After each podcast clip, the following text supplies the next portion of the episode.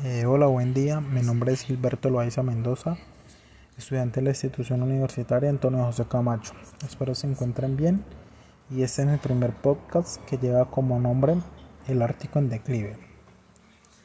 Según ha informado el Centro Nacional de Datos de Nieve y Hielo, la extensión mínima del hielo marino del Ártico en este año 2020 se alcanzó probablemente el 15 de septiembre, con una extensión de 3,74 millones de kilómetros cuadrados. La marca de este año es la segunda más baja registrada desde que se lleva conteo de esto.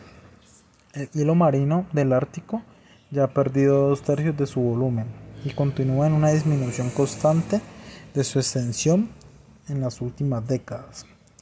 Greenpeace es una ONG que nos advierte esto que la rápida desaparición del hielo marino es un indicador más de la crisis climática que tiene consecuencias en todo nuestro planeta y nos recuerda que frente a la crisis sanitaria y socioeconómica que estamos viviendo, la lucha contra el cambio climático debe ser una obligación imperativa de todos los gobiernos.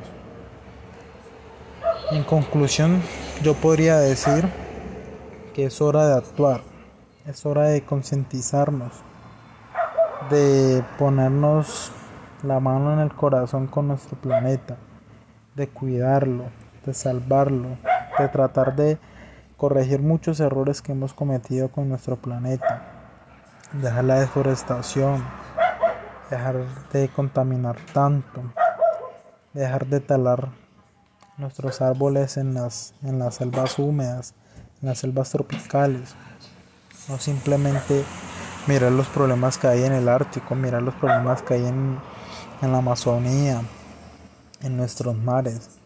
En fin, en todo nuestro planeta están ocurriendo muchos hechos, muchos problemas que, que si siguen por ese camino no tendremos un final, un final muy agradable. ¿Por qué? Porque nuestro planeta nos está pidiendo ayuda a gritos está enfermo, debemos de, de, curarlo, debemos de tratar de, mejorar todo lo malo que hemos hecho.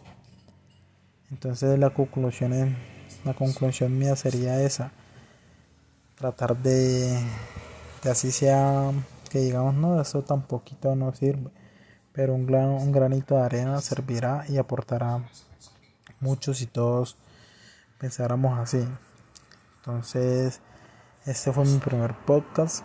Espero les haya gustado y seguiremos haciendo más hablando sobre nuestro ambiente, sobre nuestro medio ambiente y espero el próximo sea con unas mejores noticias.